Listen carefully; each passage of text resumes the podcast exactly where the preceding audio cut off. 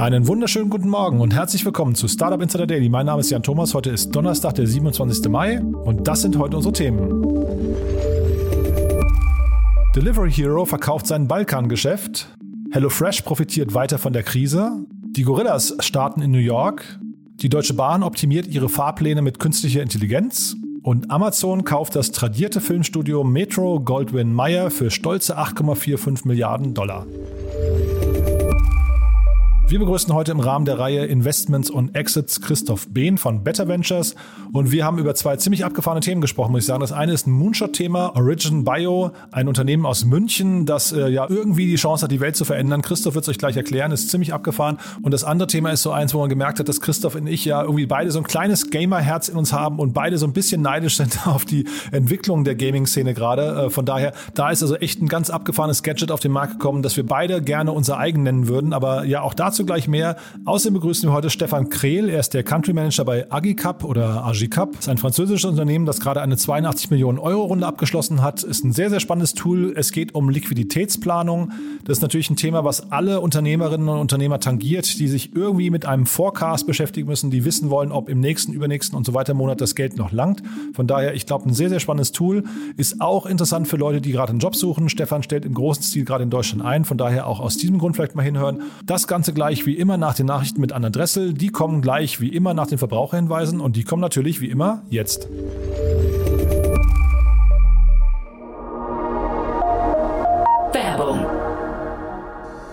Diese Folge wird präsentiert von Sandinblue, deiner All-in-One-Plattform für digitales Marketing. Sandinblue unterstützt Unternehmen jeder Größe und Branche beim Auf- und Ausbau ihrer digitalen Kundenbeziehungen. Mit intuitiven Tools, deutschem Support, DSGVO-konform und das zu einem fairen Preis. Sichere dir mit Startup Insider dein Premium-Paket im Wert von 49 Euro für einen ganzen Monat gratis. Gutscheincode Startup Insider 2021 unter de.sandinblue blue.com slash podcast.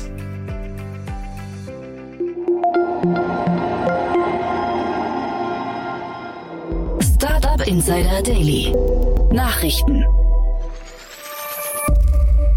müsste es noch drastisch formulieren. HelloFresh ist der Pandemiegewinner. Wenn Restaurants zu haben, die Kantinen, wenn man Homeoffice betreiben muss, dann ist ein Stallpass natürlich die Kochbox bei HelloFresh zu bestellen, die auch sehr praktikabel ist. Da ist alles drin mit Rezept. Also wunderbar und einfach. Also von daher, man hat richtig abgeräumt. Die große Frage ist nun aber, wie sich die Geschäfte nach dem Lockdown weiterentwickeln werden, wenn eben Restaurants wieder geöffnet sind, die Kinder wieder in die Schule und man selbst wieder ins Büro geht. HelloFresh profitiert weiter von der Krise. Weniger als 4% des Lebensmittelhandels passieren derzeit online, so die Kernbotschaft des HelloFresh-CEOs Dominik Richter auf der digitalen Hauptversammlung des Konzerns am gestrigen Mittwoch. Dadurch ergebe sich laut Richter ein sehr hohes Wachstumspotenzial für sein Unternehmen, denn Experten vermuteten, dass sich die Verlagerung ins Online-Geschäft im Laufe der kommenden fünf Jahre sowohl in den USA als auch in anderen Märkten verdoppeln wird. Neben dem positiven Ausblick konnte das Unternehmen auch sehr gute Geschäftszahlen präsentieren. Wie andere Lieferdienste auch hat das Unternehmen im vergangenen Jahr von einer stark steigenden Nachfrage in der Corona-Krise profitieren können. Dadurch konnte der Umsatz im Jahr 2020 auf 3,75 Milliarden Euro mehr als verdoppelt werden. Zeitgleich erzielte HelloFresh einen Gewinn von gut 351 Millionen Euro. At Delivery Hero we aim to shape the delivery industry. What started as a simple vision in 2011 is now the largest food delivery platform globally. Delivery Hero verkauft Balkangeschäft. Der spanische Lieferdienst Glovo übernimmt für rund 170 Millionen Euro das Balkangeschäft von Delivery Hero. Die Transaktion umfasse die Aktivitäten in Bosnien und Herzegowina, Bulgarien, Montenegro, Rumänien und Serbien sowie Vermögenswerte in Kroatien. Delivery Hero ist derzeit in rund 50 Ländern in Asien, Europa, Lateinamerika, dem Nahen Osten und Nordafrika aktiv und ist unter anderem auch mit 37 Prozent an Glovo beteiligt. Möglicherweise braucht der DAX-Konzern frisches Kapital, da man vor wenigen Wochen angekündigt hat, neben Restaurantlieferungen verstärkt auch auf die Auslieferung von Lebensmitteln setzen zu wollen. Im Zuge dessen wolle man auch wieder im Heimatmarkt Deutschland aktiv werden. Start spreading the news. I'm leaving today. I want to be a part of it. New York, New York. Gorillas startet in New York. Der Berliner Lebensmittelexpress-Lieferdienst Gorillas treibt seine internationale Expansion voran und startet in der kommenden Woche in den USA. Zunächst fokussiert sich das frisch gebackene Unicorn auf Liefergebiete in New York, genau genommen auf einige Viertel von Brooklyn. Wie auch hierzulande will Gorillas innerhalb von 10 Minuten liefern und damit schneller als der etablierte US-Marktführer GoPuff, der üblicherweise innerhalb von 30 Minuten liefert.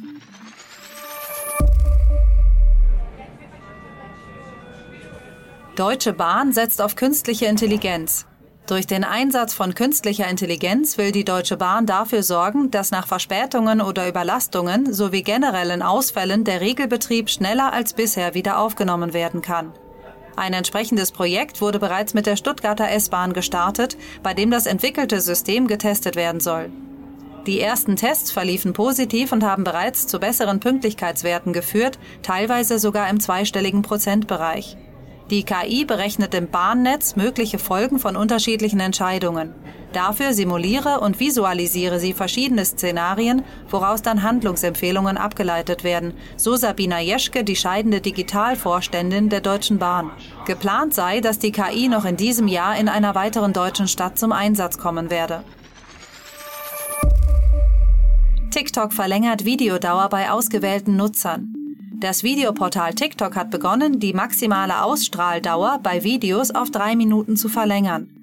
Bei der erst vor kurzem in Deutschland gestarteten Option handele es sich jedoch zunächst nur um ein Early Access Feature, welches momentan nur ausgewählten Nutzern zur Verfügung steht.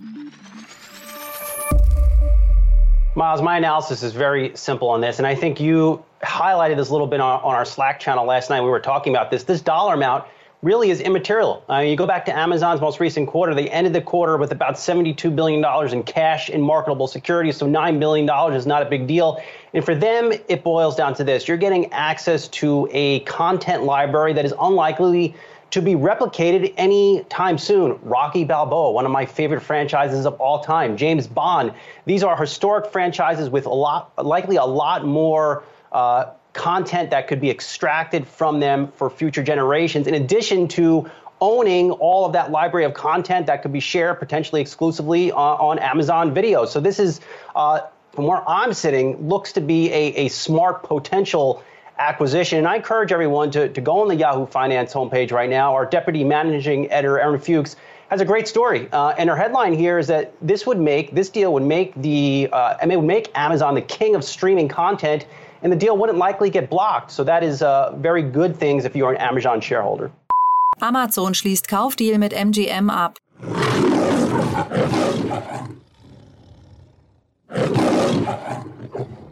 Milliardendeal in der Filmbranche. Für stolze 8,45 Milliarden Dollar kauft Amazon das Hollywood-Studio Metro Goldwyn Mayer, MGM. Mit dieser Übernahme sichert sich der E-Commerce-Riese zahlreiche hochkarätige Filmrechte. Neben den James Bond-Thrillern auch Hollywood-Klassiker wie Rocky und Robocop sowie eine Sammlung von über 4000 Filmen und Franchises. MGM zählt zu den berühmtesten Hollywood-Studios und wurde bereits im Jahr 1924 gegründet, blickt aber auf eine wechselhafte Geschichte zurück und musste 2010 Insolvenz anmelden. Für Amazon ist es die zweiteuerste Übernahme in der Firmengeschichte nach der Lebensmittelkette Whole Foods, die Amazon im Jahr 2017 für mehr als 13 Milliarden Dollar übernommen hatte. Mit dem hinzugekauften Repertoire versucht Amazon seine Position gegenüber Netflix, Disney Plus und anderen Streamingdiensten dauerhaft zu stärken. Disney Plus wird perspektivisch teurer. I need more money. Während Amazon im großen Stil Filmrechte einkauft, kündigt Disney an, die Preise für seinen Streamingdienst Disney Plus anzuheben. Wie Disneys Geschäftsführer Bob Chapek bekannt gab, wolle man das eigene Repertoire immer weiter ausbauen, um irgendwann jede Woche ähnlich viele neue Inhalte anbieten zu können wie Netflix. Netflix kostet mittlerweile 12,99 Euro, während Disney Plus derzeit nur 8,99 Euro kostet. Da man laut Chapek festgestellt habe, dass die letzten Preiserhöhungen die Absprungrate der Kunden nicht negativ beeinflusst habe, werte man dies als Bestätigung für die Kundenakzeptanz. Solange die Kunden mit dem Preis-Leistungs-Verhältnis zufrieden sind, sehe man weitere Preiserhöhungen als durchsetzbar. Back in November of 2019, Elon made headlines once again when he revealed this science fiction inspired machine. Pickup truck buyers tend to be pretty conservative in what they like. It's needs to look like a pickup truck, you know, all that kind of thing. And this doesn't look anything like a pickup truck. Yeah. But it immediately makes pickup trucks look old-fashioned. Well, I think there's a preconceived notion of what a pickup truck should be, and I think that's something that we said if we're going to go bold, we need to do something that breaks that norm. Mehr als eine Million Tesla Cybertrucks reserviert. Ende diesen Jahres ist es soweit. Dann soll die Produktion des Tesla Cybertrucks endlich beginnen. Dieser scheint sich bereits jetzt zu einem Verkaufsschlager zu entwickeln. Laut dem Cybertruck Reservation Tracker, der kurz nach der Präsentation des Elektro-Pickups im November 2019 gestartet wurde, beläuft sich die Zahl der Vorbestellungen für den Cybertruck auf stolze 1.084.200. Die populärste Variante unter den Vorbestellungen sei dabei das Dual-Motor-Modell mit Allradantrieb, das eine Reichweite von etwas mehr als 480 Kilometern erreicht und knapp 50.000 Dollar kostet. WhatsApp verklagt indische Regierung. Da die indische Regierung angeblich seit längerem Versuche unternimmt, Meinungsäußerungen im Internet zu überwachen, geht WhatsApp nun gerichtlich gegen die angekündigten Maßnahmen vor. Konkret geht es dabei um die geplante Verpflichtung, Urheber von privaten Chatnachrichten identifizieren und verfolgen zu können. Diese Regeln sollten eigentlich ab dem gestrigen Mittwoch gelten. Das zum Facebook-Konzern gehörende WhatsApp hatte jedoch am Vortag vor einem Gericht in der Hauptstadt Neu-Delhi Widerspruch eingelegt, da die neuen Regeln nach Auffassung des Unternehmens das in der indischen Verfassung gewährte Recht auf Privatsphäre verletzen. Indien ist mit mehr als 1,3 Milliarden Einwohnern für WhatsApp ein wichtiger Markt. Daily Fun Fact. Siri bittet um kostenloses MacBook. Eine Nachricht der besonderen Art hat Apple-Chef Tim Cook erhalten, und zwar von der Schauspielerin Siri Hafso. Während sich Apples Audio-Sprachassistentin Siri großer Popularität erfreut, sei Siri Hafso die jahrelangen Witze über ihren Vornamen leid. Sie feiere in Kürze ihren 30. Geburtstag, habe aber wegen der Pandemie ihren Job verloren. In ihrer Nachricht schreibt sie, Hallo Tim, ich muss dich um einen Gefallen bitten. Bis 2011 war ich das Kind, das im Souvenirladen nie seinen Namen an einem Schlüsselbund finden konnte. Aber alles, was sie seitdem höre, sei Siri wie das iPhone oder haben deine Eltern dich nach dem iPhone benannt? Sie sei von den schlechten Siri-Witzen genervt und gebeutelt und bittet Tim Cook daher um ein neues MacBook, da ihr eigener Rechner den Geist aufgegeben habe. Noch hat Tim Cook nicht reagiert.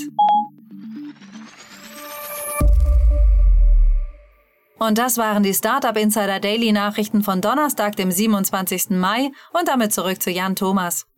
Aufruf an alle wachstumsstarken B2C-Startups. Bewerbt euch jetzt für den Seven Ventures Pitch Day 2021 und pitcht um 3 Millionen Euro Werbebudget bei Pro7 Sat1 und zusätzlich ein Produktionsbudget für euren eigenen TV-Spot. Alle Informationen und Bewerbungsformulare findet ihr unter www.sevenventures.de. Startup Insider Daily, Investments und Exits. Heute mit Christoph Behn von Better Ventures. Präsentiert von Beiten Burkhardt, euren Partnern von der ersten Beteiligungsrunde bis zum erfolgreichen Exit. Also ich freue mich, Christoph Behn ist wieder hier von Better Ventures. Äh, Christoph, hallo. Moin Jan. Ja, toll, dass du wieder da bist. Äh, Urlaubsvertretung für Tina. Genau. Ja, sei ihr gegönnt. Urlaub. Ja, ganz genau. genau. Ne, aber, aber schön, dass wir sprechen und du hast auch zwei richtig coole Sachen mitgebracht, finde ich. Ja, mal was anderes, würde ich jetzt sagen. Ne? Nicht die großen Deals heute mal, die so obvious mit wie zig Hunderte von Millionen, sondern eher ein bisschen kleiner. Aber äh, ich fand sie persönlich spannend. Äh, mal gucken, was du sagst. Ja, das zum einen, aber man darf ja jetzt also groß, weißt du, wir, wir verlieren auch so ein bisschen die Verhältnisse, glaube ich, ne? Momentan definitiv. Ja, ja. genau. Ne? Also, und habe ich das Gefühl, dass man durchaus schnell die Verhältnisse, also ja, also liest, was da für Finanzierungsrunden laufen. Ja, das ist, äh, da ist viel Geld auf dem Markt. Insofern finde ich es ja eigentlich spannender, gerade auch die Sachen, wenn sie noch recht frisch sind, mhm. weil da ist dann auch teilweise was Revolutionäreres dabei. Und ich hoffe, heute habe ich zwei mitgebracht, die ein bisschen revolutionärer sind. Ja, legen wir los. Ne? In, in welcher Reihenfolge würdest du machen? Auch lass mal mit dem, mit dem Origin äh, Bio anfangen, würde ich sagen. Oder? Cool, ja, sehr gerne. Ja, also ich kann ja mal zwei Sätze zu denen sagen, weil ich glaube, davon gehört hat wahrscheinlich noch keiner. Mhm. Also wirklich zumindest ich, wundert. Ich, ich kannte davon nicht. auch nicht ja. gehört. Nee, genau. Ähm, zugegebenermaßen haben wir ein, zwei Firmen in eine ähnliche Richtung jetzt auch gesehen bei Better Ventures. Ähm, ähm super spannend. Also vielleicht mal, ich versuche mal irgendwie einfach zu erklären. Ja. Ist, wenn ich es richtig verstehe, ist es halt eine Firma, ähm, die das, was äh, in, sag mal, heute in Kunststoffen, in Arzneimitteln, in Kleidung, Kosmetikartikeln an Petrochemie, also erdölbasierte Produkte, ähm, Rohstoffe genutzt werden, das auf äh, biologische Art und Weise quasi nachzubauen oder zu ersetzen, besser gesagt. Ja. Ähm, und damit logischerweise vor allem äh, Klimakrise zu entschärfen ähm, und, und auch aber auch Abfälle, ne, wie Plastikmüll und sowas, ähm, irgendwie zu lösen. Und das klingt natürlich erstmal mega spannend und das ist, glaube ich, jetzt nichts, was wir wir, also es ist ein klassischer B2B-Approach ja, ähm, und ähm, bieten quasi alternative Rohstoffe an für die Pharmaindustrie und ähm, Pipapo. Ne? Ähm, also super, super spannend, aber natürlich nichts, was ich jetzt als Endkunde heute schon irgendwie gesehen hätte und nicht so das klassische, nehmen wir jetzt unser, unser Startup Everdrop, ne? unser erstes Investment, wo ich sage, das ist sofort nachvollziehbar, was die machen. Ja? Die haben kein Plastik mehr da drin. Aber im Grunde sind es eigentlich die Enabler dahinter, ne? die genau sowas erstmal äh, möglich machen. Und die haben jetzt eine, eine Runde gemacht. Die hatten schon ein Investment von Blue Yard, ehemaliger äh, Kommilitone von mir, der Chiron O'Leary, ähm, die ja sehr abgefahrene Investments machen. Ja, Respekt davor. Ich finde, das ist, macht sich durchaus unique in, in Europa. Ähm, und äh, das, das ist schon ein bisschen her, glaube ich, dass sie das gemacht haben. Und äh, jetzt haben sie aber von, ich glaube, EQT Ventures ähm, als, als eine nächste Runde gemacht im, im Lead über 15 Millionen US-Dollar. Ähm, und ist natürlich noch relativ früh. Ich glaube, so alt ist die Firma noch gar nicht. Ähm, aber der Chirin und Team, die, die krallen sich ja gerne Firmen, die keiner andere versteht, würde ich mal so sagen, und investieren dann da. Immer wieder, immer wieder abgefahren, was, was sie da finden. Ja. Insofern sehr, sehr spannend, ja. Ja, die sind, äh, also Blue Yard ist, glaube ich, immer auf der Suche nach so Moonshot-Themen. Ne? Ich habe neulich mit dem, mit dem Christian Mehrmann von Cherry Venture schon mal darüber gesprochen, dass ein, ja, ein typischer Fonds eigentlich eher mal so ja, er meinte so zwischen zwei, drei, vier Moonshot-Themen äh, verträgt, weil natürlich der Fonds hinterher irgendwie auch zurückgespielt werden muss. Äh, ich glaube, bei Blue Yard ist es eben anders. Die investieren im großen Stil eben in so verrückte Wetten, sage ich mal in Anführungszeichen. Und vielleicht kannst du mal kurz auch die Brücke zu euch äh, schlagen.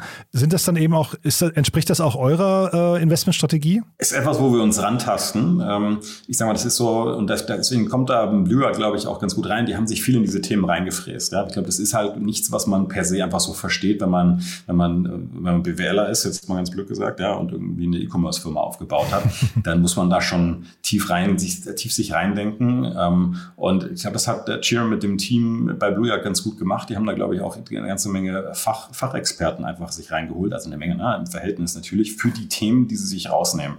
Ähm, und das fällt uns noch einen Tacken schwerer. Und das ist auch so ein bisschen die Frage natürlich, was kann ich als Angel-Investor oder Investoren ähm, dem Startup da jetzt bringen? Aber also ich sag mal rein von dem, von den Themen, die diese Firmen Biotech und Co., auch, auch Deep Tech teilweise ne, äh, besetzen, mega spannend. Ähm, also deswegen gerne bei uns melden.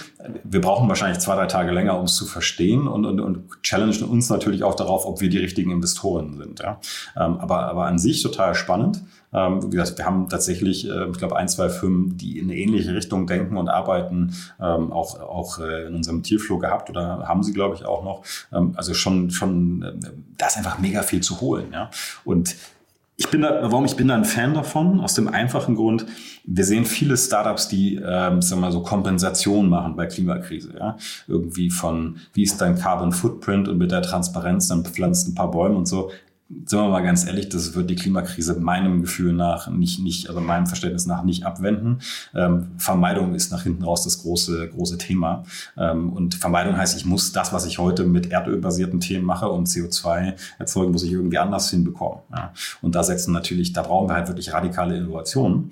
Ähm, und die finde ich jetzt halt nicht im Software as a Service wahrscheinlich. Ne? Also die finde ich dann schon eher in Biotech, Deep Tech Themen, ähm, wo wirklich was passiert. Ja irgendwie habe ich das Gefühl, man muss als Investor da wirklich sehr mutig sein, weil für mich wäre das Thema so weit weg, also jetzt, um das überhaupt einzuordnen, ne? weil wir reden ja, du kommst irgendwie aus dem E-Commerce und, und verstehst diese ganzen Digitalprozesse, ich verstehe sie vielleicht auch noch ein bisschen, aber hier geht es ja um ganz, ganz andere Themenwelten. Ne? Und also sich da ranzutasten, finde ich schon ja, extrem mutig, muss ich sagen. Genau, also was wir dann versuchen zu tun, ähm, und auch das ist natürlich, also sich, wie du gerade sagst, rantasten, ne? wir sprechen mit Menschen, äh, mit Experten drumherum, versuchen auch Investoren, ähm, Co-Investoren, Investoren zu finden, ähm, die die Themen besser verstehen. Und das ist ja auch das, was man in den USA, deswegen bauen wir auch einen Angel Club, so in den USA eben auch gesehen hat, dass wenn du eine, eine diverse Gruppe an Angel-Investoren hast, ja, äh, dann fällt es dir eben auch leichter, unterschiedliche Themen zu beurteilen und man lernt aufeinander ein Stück weit zu vertrauen. So und, und ähm, deswegen möchten wir auch nicht als Team alleine investieren, sondern wir holen uns eben auch Co-Investoren dazu, die Themen besser beurteilen können. Dadurch lernen wir natürlich auch und können dann in Zukunft auch besser ähm, wie die, diese Investments vorbereiten. Ähm, aber definitiv, ähm, sag mal, ist, sind wir da noch, ist noch ein gutes Stück zu gehen und uns fällt es natürlich leichter, ein E-Commerce-Thema oder ein Direct-to-Consumer Consumer zu beurteilen, weil wir das irgendwie jahrelang in gewisser Weise gemacht haben. Ja. Und hättest du jetzt hier eine Idee, sagen wir mal, Marktgröße, Marktpotenzial, Zielgruppe und vielleicht auch Exit-Kanal? Ähm, da, da, da, kommt dann mein Verständnis irgendwann an der Grenze, würde ich mal sagen. Ich glaube, es ist eine Riesenindustrie. Ja, ähm, ich habe hier eine Zahl, die, die ich mal rausgesucht habe, irgendwie 4 Trillion ja, äh, Dollar Chemical Petroleum Industry. Das muss man sich erstmal auf der Zunge zergehen. Ich glaube, da wäre riesen, es ist eine riesen Industrien, die ja im Prinzip B2B hinter den ganzen Produkten hängen, die wir irgendwann mal kaufen. Ja? Ähm, und in verschiedensten Themen. Also, das ist schon riesig. Ja? Ähm, und wer kann es kaufen? Ich meine, im Zweifel da hinten raus die Abnehmer wahrscheinlich. Ich glaube aber eher, dass die dann irgendwann in eine Größenordnung kommen, wo sie ein IPO machen wahrscheinlich. Ja? Also das ist ja auch genau das, wo Chiron, denke ich mal, ein bisschen drauf setzt, dass die wenn sie dann funktionieren, eben so eine Größenordnung hinbekommen. Ja, ähm, und, und klar, es ist halt nicht so wie ein Facebook und ein Google, was wir sofort verstehen, sondern es ist etwas, was man vielleicht, wo man erstmal um die Ecke denken muss. Ja. Ja, was ich spannend finde, haben wir, glaube ich, hier im Podcast auch schon ein, zwei Mal angeschnitten, ist das Thema Shell. Also die, ich bin jetzt wirklich kein Freund von, von irgendwie herkömmlichen Erdölraffinerien oder Unternehmen, aber die sind dabei, irgendwie so einige Startups gezielt zu kaufen, wie Sonnen oder Next-Kraftwerke und so weiter oder äh, Ubitricity haben die auch gekauft, ne? Und also mhm, bauen im Prinzip, ne? also bauen im Prinzip, äh, äh, schälen sich so einmal, also wie so eine Zwiebel, hat man so den Eindruck. Und vielleicht würde sowas ja auch zu denen passen, ne? Ja, was gestern oder vorgestern, glaube ich, habe ich einen Spiegel Online-Artikel, glaube ich, war es, ja, äh, gelesen oder zumindest angelesen zu was Exxon, wie der letzte Erdölriese und wie er es schaffen kann, sich äh, so mal zu wenden. Ja. Also ich, das kannst du natürlich machen, wenn du viel Cash hast und, und das, also ich wollte mich nur als Startup fragen, so, ganz ehrlich, was bringt mir das, ja? Ähm, ob das die richtige, ob das die richtige Attitude ist oder ob ich nicht, äh, sagen wir mal, Tesla-Style einfach dran vorbeiziehe. Ja. Ähm, das würde man natürlich, das würde ich jetzt, sagen wir, bevor bevorzugter sehen, glaube ich. Ähm, ja, aber wird wahrscheinlich das ein oder andere bei denen auf dem, auf dem äh, Tisch oder im Portfolio landen. Ja. Ja, auf jeden Fall spannend. Das ist ein Unternehmen aus München. Ne? Das, äh, ich habe die echt noch nie vorher gehört und von daher cool zu sehen, dass sowas jetzt irgendwie ja zumindest die nächste Stufe geschafft hat. Behalten wir mal im Blick, würde ich sagen. Ne? Absolut, jetzt schon. Ja. Cool. ja, genau. Und du hast noch ein anderes, äh, deutlich greifbareres Thema mitgebracht. Ja, also ich würde sagen, da schlägt so ein bisschen oder pocht so ein bisschen die Leidenschaft in mir. Ähm, ich glaube, das Produkt ersehne ich äh, als, als D2C, muss man sagen, also als, als Endkonsument schon länger bei. Die Firma heißt, ich, ich nenne sie jetzt mal Virtuix, kommt aus den USA. Ich glaube, irgendwo ähm, das Texas oder so, das war's. Ja. Und die haben gerade äh, eine, eine Crowdfunding-Runde gemacht, zugegebenermaßen. Ich glaube, 6.500 Investoren, 19 Millionen äh, US-Dollar. Ähm, darunter aber auch, ich glaube, die waren eigentlich schon vorher drin, irgendwie sehr prominente Investoren wie Mark Cuban. Ähm, der ist ja durchaus sehr umtriebig. Ähm, und ich glaube, was die machen, ist, der eine oder andere hat es vielleicht schon mal gesehen, so wenn man äh, Ego-Shooter-Fan ist, ja, ähm, oder sagen wir mal Running, ja, eher Ego-Shooter-Fan, würde ich sagen, ja, dann ähm, hat man sich da vielleicht schon mal gesagt, das ist im Prinzip eine, eine Kombination aus einer Virtual Reality-Brille, ja, ähm, dann so einem, so einer Haltung, damit man nicht wegläuft, und dann so einer, so einem Laufband, wo man in alle Richtungen laufen kann. Und die Idee ist, dass du quasi in deiner Virtual Reality ähm, aber parallel ähm, läufst und Ego-Shooter zum Beispiel spielst oder Run and Gun vielleicht auch, ja, wenn es nicht ganz so hardcore sein soll. Ähm, und dann aber dabei eigentlich läufst und quasi Fitness machst.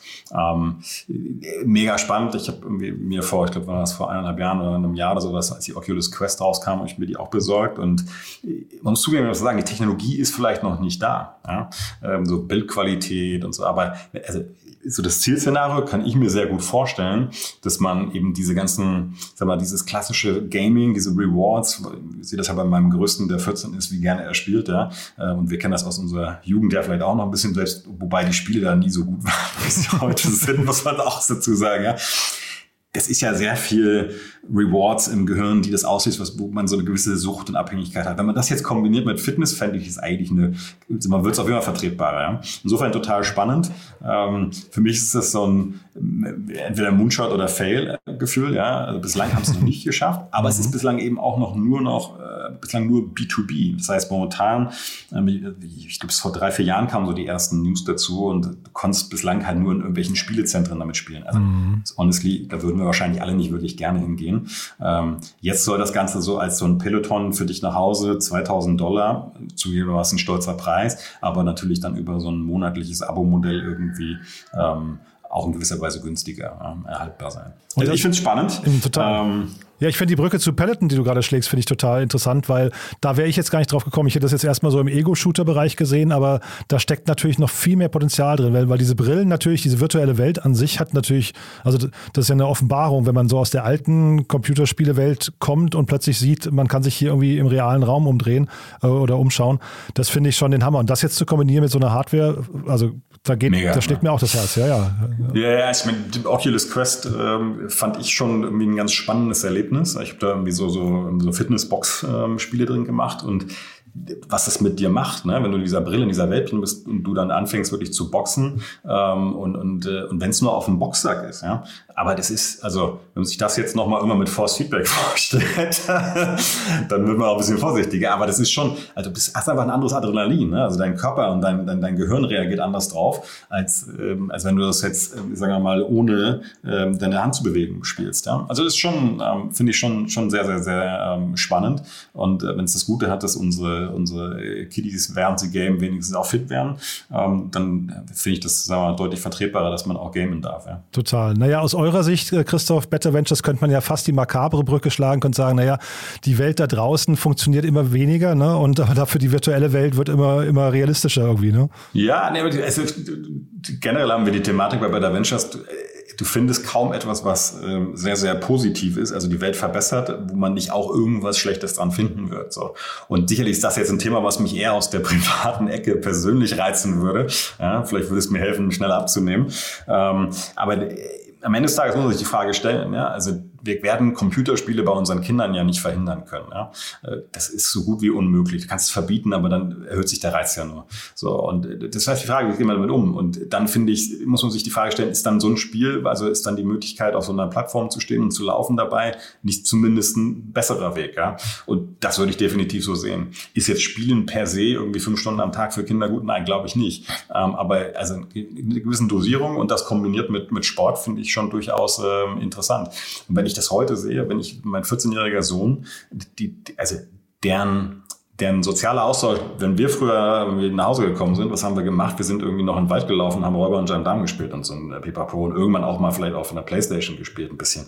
Aber im Grunde, wenn du dir heute die 14-jährigen Kiddies anschaust, die treffen sich bei Fortnite, die treffen sich bei irgendeinem anderen Spiel und da chatten sie nebenbei noch Video, WhatsApp also wenn du den Kindern die Spiele nimmst, nimmst du ihnen so ihr, ihnen ihr soziales Umfeld. Das ist ein super heikles Thema. Ja? Deswegen finde ich die Idee zu sagen Spiele, aber eben das Ganze mit körperlicher Anstrengung dabei, eben ein bisschen Sport dabei, dann definitiv besser als äh, ja gar nicht spielen in Anführungszeichen, ne? was natürlich äh, schwierig umzusetzen ist dann. Wobei, wenn man hier dieses Gerät sieht, dann finde ich, ähm, es geht eigentlich nicht nur um Spiele, es geht eigentlich um die Bewegungsfreiheit in so einem virtuellen Raum. Ne? Und, und da muss man schon sagen, also zum einen finde ich spannend, dass dass äh, Mark Zuckerberg ja gesagt hat, dass das Thema, ähm, ich sag mal, Zoom-Konferenzen oder Videokonferenzen viel mehr in die virtuelle Welt wandern könnten. Das glaube ich auch. Also bin ich, also wir sind ja jetzt hier noch relativ früh. Ne? Das kann, das kann sich ja wirklich stark entwickeln. Und dann, was ich, ich hatte wirklich ein Aha-Erlebnis. Ich habe äh, meiner Mutter, ähm, die natürlich äh, deutlich, deutlich betagter ist, ja, ähm, irgendwie, der habe ich eine Oculus Quest mal aufgesetzt und die war natürlich extrem reserviert ne? und hatte überhaupt keinen Bock drauf gehabt. Aber dann hab, haben wir das Anne Frank Museum in, äh, in Amsterdam uns angeschaut und da dann durchzulaufen und plötzlich in so, oder nicht das Museum, sondern die Räume von ihr, ne, dieses Anne Frank äh, das ist schon der Hammer, muss ich sagen. Und damit holst du dann auch andere Generationen nochmal ab. Also es geht, ich will damit eigentlich nur eine Brücke schlagen, es geht nicht nur um Spielen hinterher. Ne? Ja, danke schön nee, aber das stimmt natürlich, klar. Also ich meine, ist vielleicht tatsächlich, wenn man also gut gar nicht darüber nachgedacht, ist total spannend ähm, für ältere Menschen vielleicht eine Möglichkeit. Einfach, du bist ja eh gestützt, das heißt, du kannst nicht, du kannst nicht stolpern, du bist da drin ja festgehalten, so, ne? Wenn man das, also ist das vielleicht ist das sogar die größere Zielgruppe. Ne? Äh, wir denken natürlich immer als allererstes an uns oder auch an unsere Kinder, ähm, aber äh, an, an, die Eltern äh, kann man auch mal denken oder die Großeltern. Ja? Ähm, absolut. Also spannender Gedanke hatte ich, auf den wäre ich jetzt nicht gekommen, Jan. Äh, danke für den, für, die, für den Ansatz. Werde ich jetzt mal drüber nachdenken. Ja? du, das war jetzt auch nur so ein Ad-Hoc-Impuls ne, aus der eigenen Erfahrung, aber äh, was ich eigentlich nur sagen will, ich glaube, dieser Markt öffnet sich gerade und da wird wirklich so viel passieren noch in den nächsten, nächsten zehn Jahren. Und wer die Chance hat, mal so eine Brille aufzusetzen, das haben wir mal zu testen, ich glaube, äh, man versteht sofort die, die Sogkraft und die Faszination. Ja, definitiv. Ja, also ich glaube, da, wenn da Prozessor wieder, ne, Bildqualität, die Spiele da reinkommen. Ja, also ich hatte es gesehen bei VirtuX, äh, die haben, das ist eine Closed-Plattform, muss man sich immer natürlich nur die Frage stellen, ob sie es nicht öffnen irgendwann und dadurch einfach, also wenn da hinreichend Nachfrage drauf ist, so. Das finde ich bei Peloton auch mal ein bisschen schwierig, das ist auch alles closed da. Also was mich bei Peloton zum Beispiel nervt, dass du nicht nebenbei Netflix schauen kannst, da muss ich jetzt irgendwie mein iPad daneben stellen. Ne? Verstehe ich, dass sie das machen, weil sie Leute drin halten wollen, aber manchmal frage ich mich, ob so dann so ein bisschen, so ein bisschen mehr Open Source Mentalität, ob das nicht helfen würde, mehr nochmal mehr Traffic, mehr Innovation in so eine Plattform reinzubringen. Aber also gerade bei sowas hier ähm, ähm, finde ich das schon, am Ende des Tages lebt es davon, dass du nachher zig hunderte von genialen Spielen hast. Und wir wissen, wie schwierig es ist, gute Spiele zu entwickeln. Ja, da ist das irgendwie Verhältnis 1 zu 40, wenn es überhaupt so ist, von Spielen, die live gehen und dann auch funktionieren. Ne? Ja, Google hat es gerade wieder eingestellt, das äh, Stadia, ne? Oder die, das Stadia Studio, ne? Und hat gesagt, wir, wir machen es nicht mehr selbst, weil es zu kompliziert ist. Also von daher, da sieht man es ja eigentlich. Äh, ja, also sehr, sehr spannendes Thema. Und ich finde, wie gesagt, die Brücke mit äh, Peloton, die finde ich total nachvollziehbar. Das kann eigentlich richtig groß werden, das Ding, ne? Ja, glaube ich schon. Cool. Ja, 1000 Dollar habe ich gesehen, oder? 1000 Dollar soll es kosten, ne? Nee, ich glaube glaub sogar äh, ja, 1000 oder 2000. Ach, ach zwei, ja, genau. Ich sehe es hier gerade. 1000 war jetzt quasi äh, für die Crowdfunding-Kampagne und 2000 äh, Dollar soll der, der Finalpreis hinter sein. Womit du dann bei einem Peloton-Preispunkt bist. Ne? Genau. Ähm, ja. Was macht man jetzt zugeben, was man auch recht hochpreisig einschätzen könnte. Ja? Also Peloton ist sicherlich nicht günstig. Ne? Also für so ein ja, Fahrrad mit ein bisschen Computer dazu. Aber es ist ja immer die, die Wegbereiter, ne? die Marktbereiter sind äh, irgendwie teuer und dann irgendwann in, ich weiß nicht, zwei, drei Jahren ist es dann vielleicht auch auf dem halben Preis. Cool, Christoph, du. Also sehr, sehr spannend. Äh, ja, also mal gucken, was da aus dieser ganzen Welt noch wird. Ich glaube, wir beide werden es als Fan beobachten. ne? Und wenn du so ein Ding hast, sag Bescheid, dann äh, freue ich mich auf ein Video von dir. Ne? ja, das machen wir. wir. Wir verlinken das auf jeden Fall in den Show Notes für die Hörerinnen und Hörer, die das interessiert. Äh, ist auf jeden Fall ein Blick wert, finde ich. Ne? Ist auch ein tolles Video zu sehen hier auf der Seite. Ja, absolut. Cool, Christoph. Du, dann vielen, vielen Dank, hat wieder Spaß gemacht. Ja, zwei schöne Themen und äh, ja, bis zum nächsten Mal hoffentlich, ne? Dito und bis zum nächsten Mal. Dieser Beitrag wurde präsentiert von Beiten Burkhardt, den Venture Capital Experten. Maßgeschneiderte Beratung von der Gründung bis zum Exit. Startup Insider Daily. Interview. Heute zu Gast Stefan Krehl, Country Manager Deutschland bei Agicap. Ja, also dann freue ich mich sehr. Stefan Krehl ist heute bei uns, Country Manager von Agicap und wir sprechen über eine tolle Finanzierungsrunde. Von daher erstmal herzlich willkommen, Stefan. Hallo. Hi Jan, vielen Dank für die Einladung. Freut mich auch sehr. Ja, wir sprechen am Feiertag, bereiten quasi jetzt diese, dieses Gespräch vor. Äh, freut mich sehr, Stefan, dass du dir die Zeit genommen hast. Und äh, ja, ihr habt eine tolle, ihr habt eine tolle Runde zu announcen. Ja, definitiv. Wir freuen uns auch sehr. Ähm, wir haben jetzt eine Series B mit Green Oaks ähm, mit einer Bewertung von 500 Millionen Dollar ähm, und haben insgesamt 100 Millionen Dollar eingesammelt. Und das freut uns natürlich sehr und hilft uns sehr dabei, in den, weiter im deutschen Markt zu expandieren. Und äh, genau, ihr kommt aus Frankreich, ne? das muss man erstmal dazu sagen. Seid jetzt nach Deutschland, du bist der, du bist der Deutschland, der Country Manager, äh, baust hier quasi das, Berlin, das, das Berliner Team gerade auf. Aber bevor wir ins Detail gehen, vielleicht musst du mal generell erzählen, was ihr macht. Ja, sehr gern. Wir sind, um das ganz, ganz grob oder ganz kurz zu sagen, ein Tool zur Liquiditätsplanung. Ähm, das heißt, äh, wir helfen kleinen und mittelgroßen Unternehmen dabei, einen besseren Blick auf ihre Finanzen zu haben und dabei ähm, bessere Entscheidungen, bessere strategische Entscheidungen zu treffen.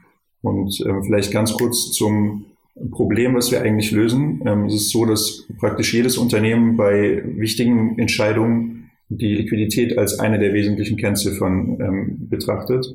Das Problem aber ist, der Prozess, um diese, um diesen Blick auf die Liquidität zu haben, der ist sehr, sehr manuell, sehr komplex und nimmt sehr, sehr viel Zeit in Anspruch. Und vor allem, es erfolgt bei fast jedem komplett über Excel.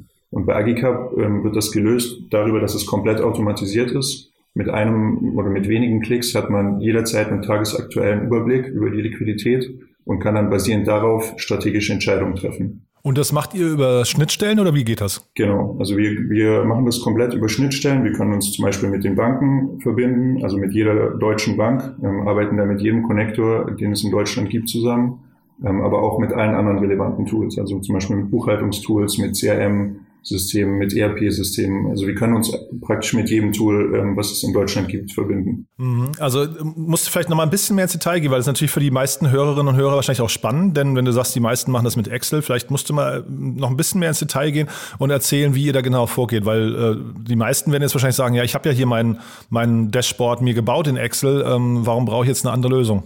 Ja, also es ist ja so, wenn man ähm, einen Blick auf die Liquidität haben möchte, dann äh, braucht man meistens Daten aus sehr, sehr vielen verschiedenen Systemen. Also das sind zum Beispiel die Banken, also die Konten. Ähm, da haben viele Unternehmer ähm, Konten bei vielen verschiedenen Banken. Ähm, dann braucht man Daten zum Beispiel aus dem Buchhaltungstool, ähm, wo man eben offene Rechnungen hat, die man selbst gestellt hat oder ähm, Verbindlichkeiten, die man noch bezahlen muss. Ähm, dann hat man oft eine Planungskomponente, also in die Zukunft, um in die Zukunft zu schauen. Ja, zum Beispiel hat man das im, im CRM-System und alle diese Daten, die muss man aus diesen einzelnen Systemen zusammenziehen und in die Excel übertragen. Und wenn man das wirklich gründlich machen möchte, dann fließt ja bei vielen ähm, fließen da mehrere Stunden Arbeit in der Woche ran. Und wenn ich diesen, diesen Blick tagesaktuell haben möchte, dann muss ich das eben praktisch äh, täglich machen oder eben wöchentlich. Und bei uns ist das alles automatisiert. Ähm, das heißt, mit wenigen Klicks zieht sich unser System diese Daten aus allen diesen Quellen und man hat dann diesen Blick, ohne dass man da große Zeit investieren muss. Und das macht ihr auch mit Szenarien oder, oder quasi immer nur der eine statische Blick? Genau, das ist eigentlich einer der großen Vorteile bei uns. Ähm, neben diesem tagesaktuellen Blick hat man immer auch den Blick in die Zukunft. Und man kann dann überlegen, was passiert eigentlich, wenn. Also zum Beispiel, ich stelle ein paar Mitarbeiter an, was hat das für eine Auswirkung auf meine Liquidität? Ähm, oder ich, ich führe das Projekt durch, brauche ich dann dafür eine bestimmte kurzfristige Finanzierung. Mhm.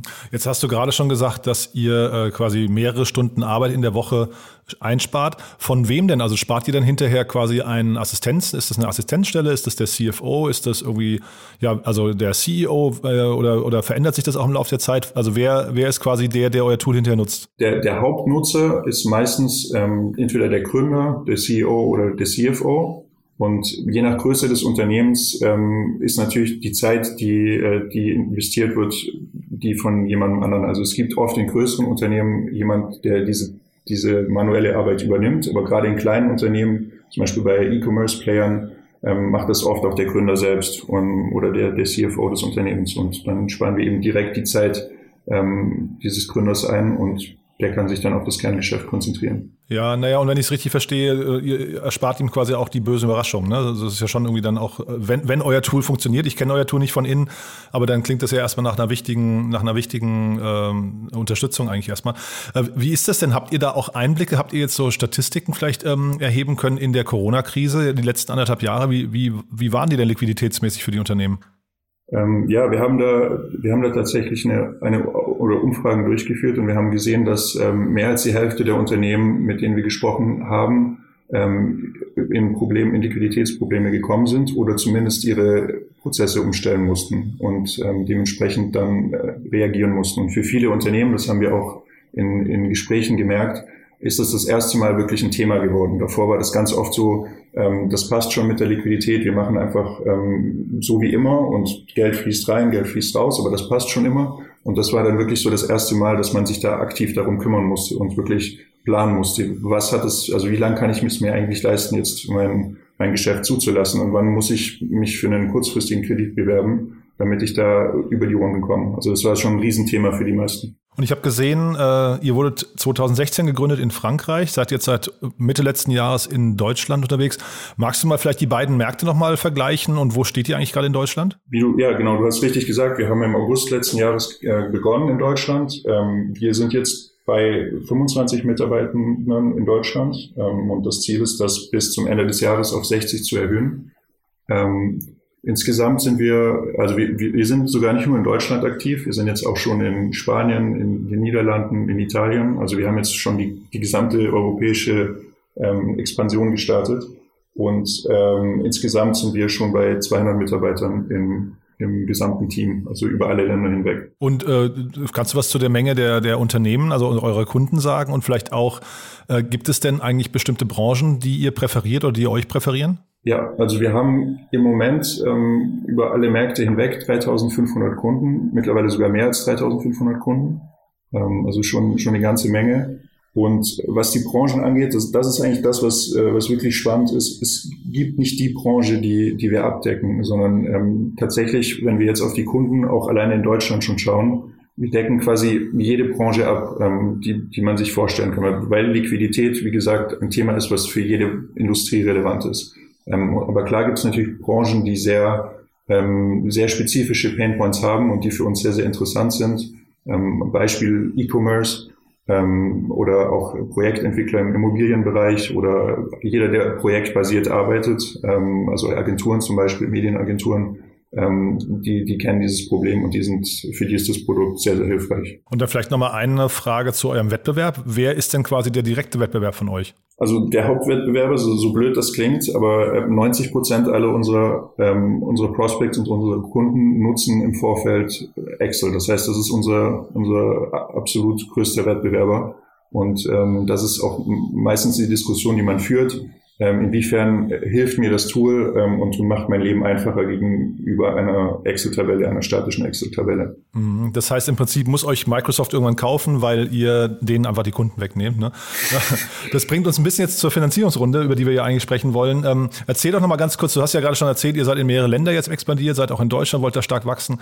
Ähm, warum habt ihr euch für diese äh, Investoren äh, entschieden und äh, was ist quasi jetzt, was sind so die, die Schritte bis zur nächsten Finanzierungsrunde? Also Greenox ist ja ein, ähm, ein Investor, den man jetzt so im Mainstream nicht unbedingt kennt. Also es ist eher ein Investor, der, der im Verborgenen bleibt. Allerdings ein Investor, der sehr, sehr viele, sehr, sehr gute ähm, Investments in den letzten Monaten und auch in der Vergangenheit gemacht hat. Also als Beispiel in Deutschland ähm, Gorillas, äh, Vivid Money oder auch ähm, in den USA Robin Hood. Ähm, warum haben wir uns für die entschieden? Ja, ich muss hier vielleicht nochmal, also in eurer Pressemeldung ja. habe ich gelesen, ne? Deliveroo, Kunpeng, äh, Airtable, Discord, also da sind schon wirklich große Namen äh, irgendwie hinten dran, ne? De definitiv, genau. Aber äh, also wenn du zum Beispiel auf die Website gehst, dann siehst du da eigentlich nur ein Logo und äh, einen Link zur, zur oder eine E-Mail-Adresse. Ähm, also es ist sehr, sehr, der, der, Investor ist sehr, sehr im Hintergrund, ähm, ist nicht wirklich aktiv äh, in den Medien.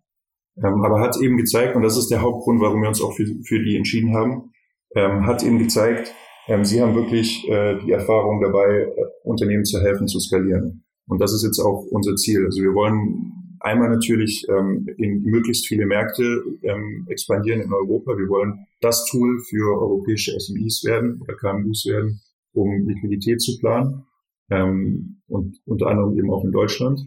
Ähm, aber zweitens ähm, ist es äh, oder möchten wir auch das Produkt weiter skalieren oder weiter ähm, ausbauen und ähm, zum einen eben uns komplett in die Toollandschaft integrieren, zum anderen aber auch weitere Features anbieten, die die das Produkt noch mächtiger machen und noch ähm, noch mehr zu dem Tool, um noch mehr zu dem Tool zu werden, das CFOs dabei hilft, Unternehmen zu steuern. Was sind denn also die wichtigsten, die wichtigsten Features, die euch noch fehlen? Ähm, das kann ich jetzt so im Detail, im, im, Detail nicht sagen. Also wir haben natürlich eine Roadmap, die wir, ähm, die wir jetzt in den nächsten Monaten, in den nächsten äh, Quartalen ausrollen werden. Ähm, aber die genauen Features kann ich jetzt leider noch nicht ankündigen. Okay, das heißt aber für den Moment, äh, ihr seid ein Tool, mit dem man hier in Deutschland schon wunderbar arbeiten könnte. Man kann also quasi bei euch auf die Webseite kommen. Ich weiß nicht, ihr habt eine, eine kostenlose Demo-Version oder wie läuft das? Ähm, typischerweise, also genau, wir haben eine, eine kostenlose Demo. Ähm, wir machen das immer so, dass wir, äh, dass wir einmal den, den Interessenten durch das Tool führen. Ähm, wir haben einfach gemerkt, Liquidität ist ein Thema, da ist es am besten, das ist sehr, sehr individuell. Das ist am besten, wenn man das einmal ähm, wirklich angeleitet durchführt.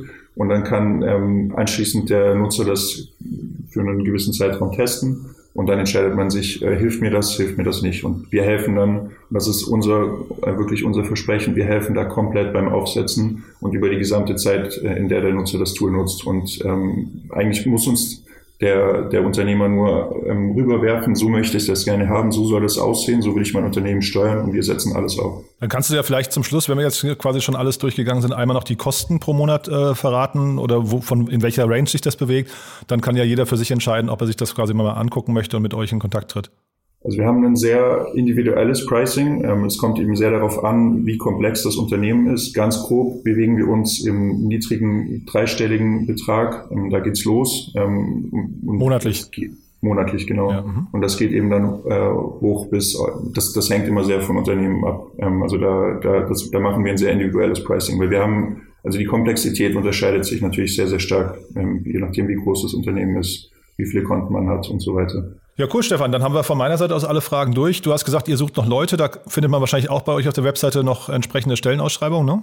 Definitiv. Ähm, wir suchen Leute, wir wollen wachsen. Wir suchen Interessierte, die, ähm, die Lust haben, das Team mit aufzubauen. Ähm, wir in eigentlich allen Bereichen, ähm, zum Beispiel Sales, zum Beispiel Marketing, zum Beispiel Customer Success, ähm, auf agicap.com slash de findet man da alles ähm, und meldet euch gerne auch bei mir über LinkedIn. Du, dann vielen Dank und nochmal herzlichen Glückwunsch zur Runde. Klingt super und ja, bis zum nächsten Mal, ne? Dankeschön. Vielen Dank. Hat mich sehr gefreut. Ciao.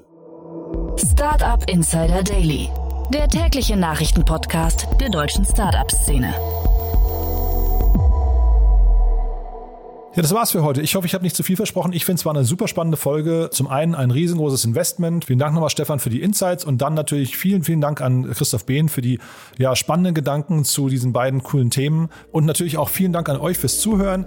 Wir hören uns morgen wieder in gewohnter Frische. In diesem Sinne, euch noch einen wunderschönen Tag und ja, bis morgen. Ciao.